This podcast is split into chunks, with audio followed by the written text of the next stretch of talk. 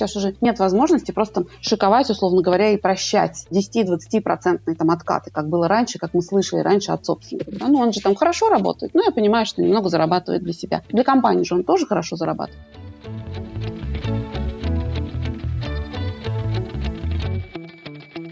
Добрый день, с вами подкаст Deloitte. Точка зрения. Мы обсуждаем актуальные бизнес-задачи, их возможные решения, говорим о лучших практиках и типичных ошибках, которые не стоит допускать. Слушайте нас на iTunes подкаст, Google подкаст и смотрите на YouTube. Сегодня с нами на связи Алина Соколова, партнер группы Forensic. Алин, привет! Привет. Алина уже 17 лет работает с расследованиями неэтичного поведения и мошенничества и построением антикоррупционных комплайнс-систем. Алина, насколько я понимаю, основные клиенты – это крупные иностранные компании потребительского индустриального сектора, да? И иностранные, и русские, я бы сказала, да. То есть, когда мы начинали, было больше иностранных. Сейчас, я бы сказала, у нас портфель, наверное, 60 на 40, 50 на 50, вот где-то так. Хотела начать с самого главного. Что вообще толкает человека на мошенничество? Моя любимая тема, на самом деле, психология мошенника, почему он делает то, что делает. Вообще в теории существует всем известный треугольник мошенничества. Это, значит, возможность совершить мошенничество, возможность его оправдать и какое-то внешнее давление. Например, совершает, возьмем бухгалтера, да, бухгалтер мошенничества. У нее должна быть возможность, то есть ее круг полномочий предполагает, что она может это каким-то образом осуществить и какое-то время оставаться незамеченной. У нее есть возможность это сделать, значит, у нее есть возможность оправдать это, например, там, да все это делают, да компания такая прибыльная, никто не заметит, да я уже столько лет на них работаю, и так они мне мало платят, и вот эта вот возможность наконец-то мне честно быть оплаченной и так далее. И какое-то внешнее давление – это чаще всего какие-то внешние обстоятельства. Там, ипотека, какие-то долги, э, сложная семейная ситуация, может быть, вообще какое-то давление, какое-то вымогательство, да, потому что мы и такие случаи в наших расследованиях встречали. Но это теоретическое, скажем так, да, и это, скорее всего, если мы говорим о таком ситуационном мошенничестве. То есть, когда у человека есть ситуация, он может ей воспользоваться, и он начинает подтягивать какие-то объяснения. С другой стороны, на практике, да, и тем более у нас с нынешним ростом там, потребительского кредитования, ипотеки, микрокредитования в регионах, вот это внешнее давление, оно, в принципе, есть практически у всех. Да, у всех есть какие-то там либо ипотеки, либо кредиты, либо долги или еще что-то. Поэтому смотреть только на это, ну, не совсем, скажем так,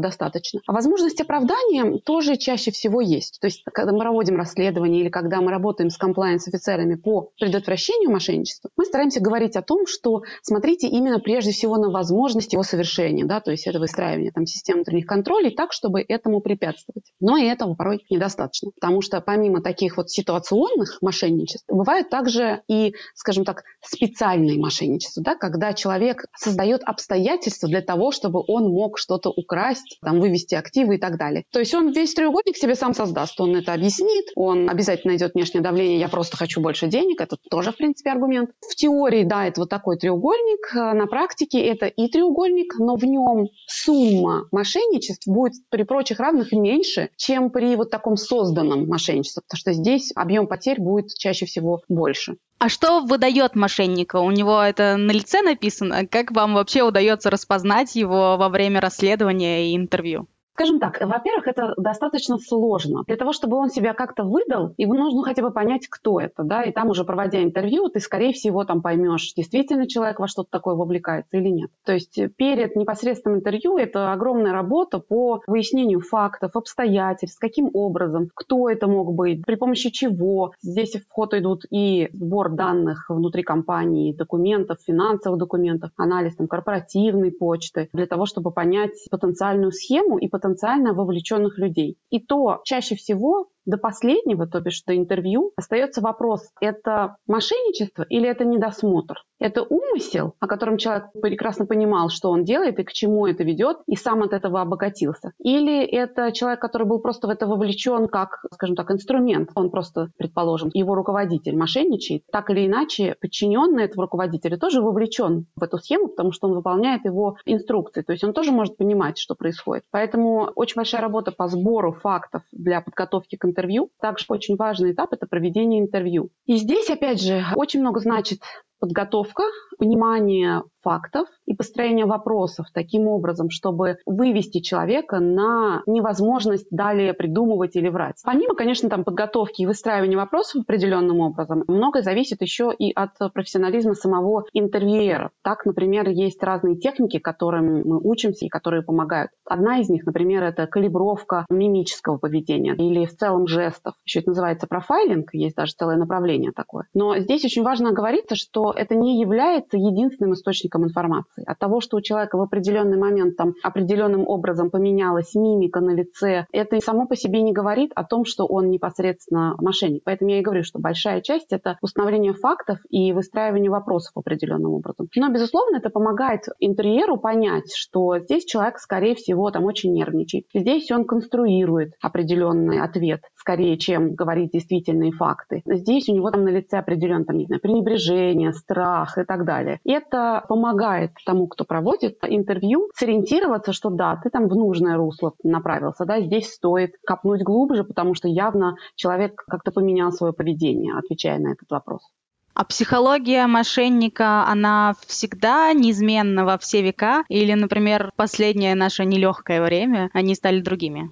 Я думаю, что психология меняется достаточно долго. Но инструментарий сейчас, конечно, поменялся и поменялась среда. Например, по тем запросам, которые мы сейчас получаем от наших клиентов, что поменялось? Да? То есть от того, что большинство людей стало работать дистанционно, появилась возможность, например, там больше подделывать подписи обходить определенные внутренние контрольные процедуры. Да? То есть если раньше необходимость проведения тендера, сбор, физическое присутствие тендерной комиссии, оно было обязательно в рамках там, политики компании, то сейчас очень многие пошли там, на определенные уступки, потому что не это есть приоритет. Сейчас приоритет у большинства компаний сохранение бизнеса. Я думаю, что схемы как таковые, вот именно удаленной работы, они будут всплывать немножко после, и запросы будут приходить уже по тому, насколько использовалось это немножко после. Но из того, что вот мы сейчас видим, это вот именно обход обход внутренних процедур, потому что ну, обстоятельства позволяют. Да, давайте соберем подписи дистанционно. А подписался там человек или просто скопировал чью-то там факсимили или подпись. Это уже там другой вопрос. На самом ли деле он обзванивал и проводил какой-то анализ рынка, или он просто ну, там написал это от балды. Это тоже все всплывет позже, но,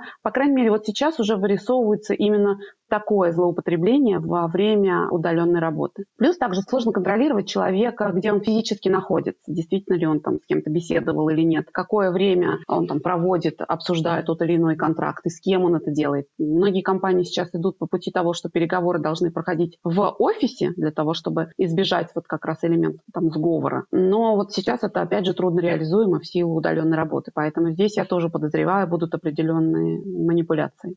А как это меняет работу compliance? Это делает ее тяжелее или наоборот что-то можно увидеть онлайн быстро проследить и исправить? Конечно, это делает тяжелее. Во-первых, потому что помимо самой работы по отслеживанию мошенничества, комплайенс-офицеры, комплайенс это же в целом соответствие законодательству. Соответственно, они занимаются не только вопросом предотвращения мошенничества, а сейчас в рамках ужесточившихся требований по всем направлениям на многих комплайенс-офицеров, тем более во многих компаниях, комплайенс и юристы – это совмещенная должность, пала просто огромная нагрузка. Кто-то там из моих клиентов говорит, что, вы знаете, это просто филиал ада сейчас, вот загрузка, которая есть. То есть работа не просто пришла в дом, она оттуда не выходит выходит ни при каких обстоятельствах. Конечно, стало намного тяжелее. Плюс, опять же, приоритет сейчас сохранение бизнеса и соответствие вот этим вот требованиям, там, предъявляемым в рамках именно пандемии и соответствие по этим направлениям. Но с точки зрения предотвращения мошенничества, сейчас то, что я вижу, наши клиенты делают, да, лишние напоминания своим сотрудникам о принципах, мониторинг действий сети, те, у кого IT-инфраструктура это позволяют, посмотреть, каким образом человек работает, что именно он делает, там, какое время он проводит, на каких ресурсах и так далее.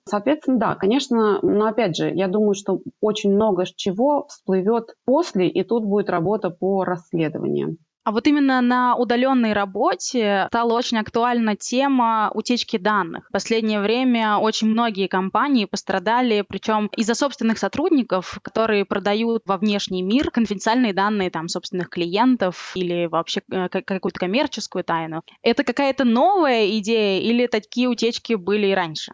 Я думаю, что сейчас они, конечно же, активизировались, потому что обстоятельства тому способствуют, но они, безусловно, были и раньше. Буквально там вот в начале этого года у нас был проект, клиент обратился к нам с просьбой расследовать ситуацию утечки таких данных. В ходе расследования выяснилось, что это не просто была утечка, а внутренние сотрудники за деньги собирали информацию, которую их там запрашивали внешние мошенники, и продавали им ее. То есть не просто существующие базы, а именно собирали данные там по паспортам, по там еще личным каким-то данным, которые существуют. Поэтому это, конечно, конечно, очень критичные, это очень важное направление. И сейчас, я думаю, что да, оголились эти направления. Но опять же, есть для этого инструментарий, есть целое направление Data Leakage Protection. Да, это различные есть программы, которые позволяют контролировать утечку данных. Их определенным образом нужно настраивать по определенным протоколам для того, чтобы понимать, что критическая информация не уйдет за пределы компании. Достаточно много наших клиентов внедряют у себя это и просят нас в сопровождении, в настройке вот этих вот параметров утечки, потому что мы понимаем, понимаем схемы, каким образом это может работать. Да, мне кажется, из того, что это стало у всех на слуху, компании начали серьезнее к этому относиться. А вот если говорить про комплайенс в России, есть различия между тем, как он развивается у нас и за рубежом? Я бы сказала, что этих различий все меньше и меньше.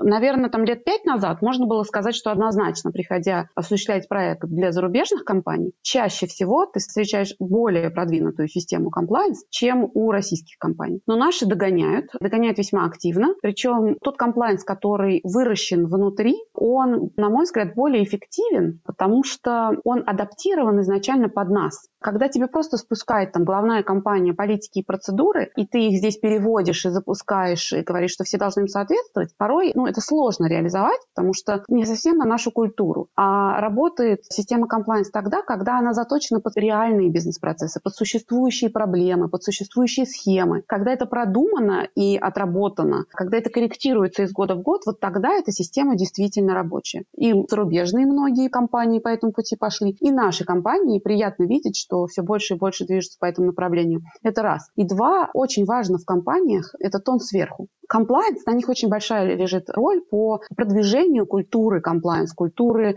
законной деятельности, соответствия требованиям и политикам. Но они сами по себе, к сожалению, не смогут сдвинуть такие огромные стены. Здесь им должны помогать руководство, правление компаний. Мы все чаще встречаем и в российских компаниях, и в российских представителях зарубежных компаний, здесь в СНГ, что только не придумывают комплайенс-офицеры вместе там, с руководством для того, чтобы продвигать эти инициативы. И комплайенс-дни, какие-то там ярмарки, и викторины, и чего только нету. Просто диву даешься креативности наших людей. И мне кажется, что вот такая совместная работа и руководителей, и комплайенс, она, безусловно, даст и дает результаты.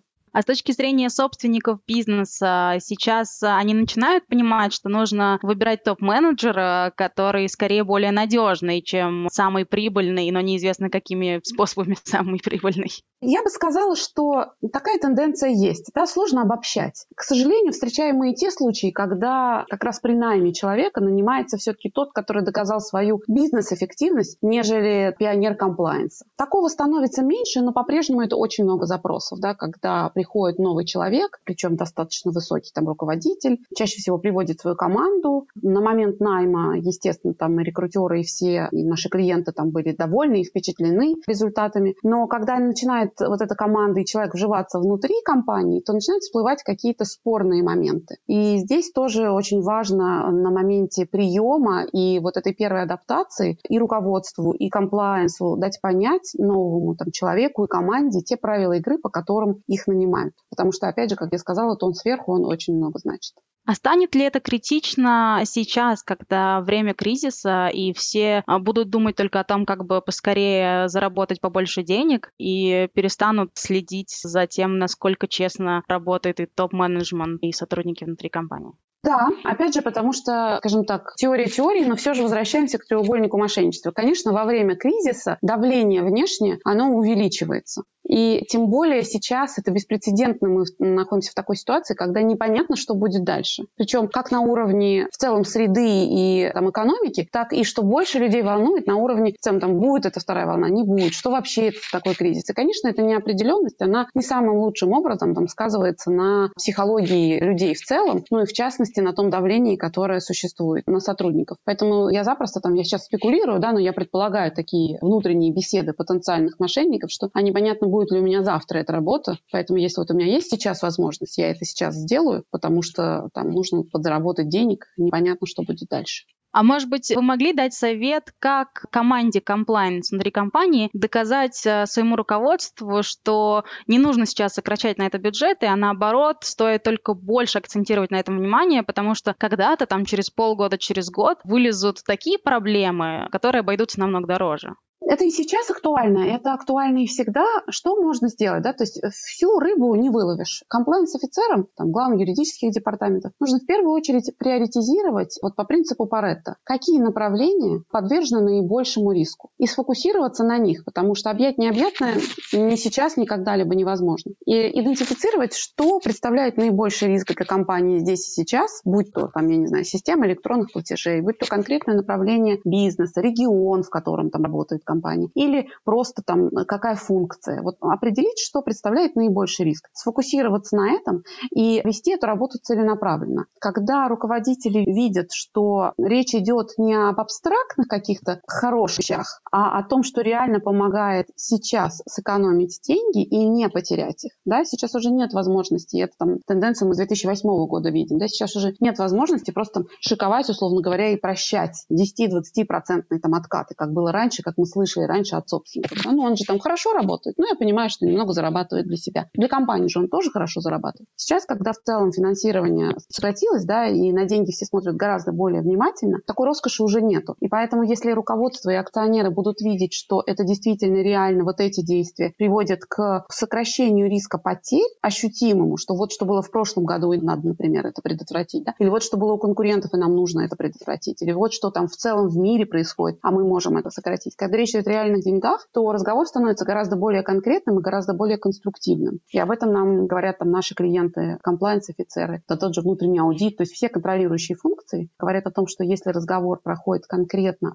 на цифрах и сфокусированно, то внимание и финансирование и поддержку от руководства и акционеров получить намного проще. Поэтому это вот, наверное, в первую очередь совет, который я бы дала, сфокусироваться по принципу там Паретта, что наиболее важно. Ну, то есть сфокусироваться и показать конкретные цифры, сколько мы сэкономили или спасли бюджета компании. Или можем сэкономить и спасти, да, потому что если мы говорим на будущее, то это скорее там какой-то расчет, прогноз. Но да, когда это все облечено в реальные цифры, это, конечно, гораздо проще. Спасибо большое, Алина. Было невероятно интересно поговорить. А с вами был подкаст Deloitte. Точка зрения. Оставайтесь с нами, будет интересно.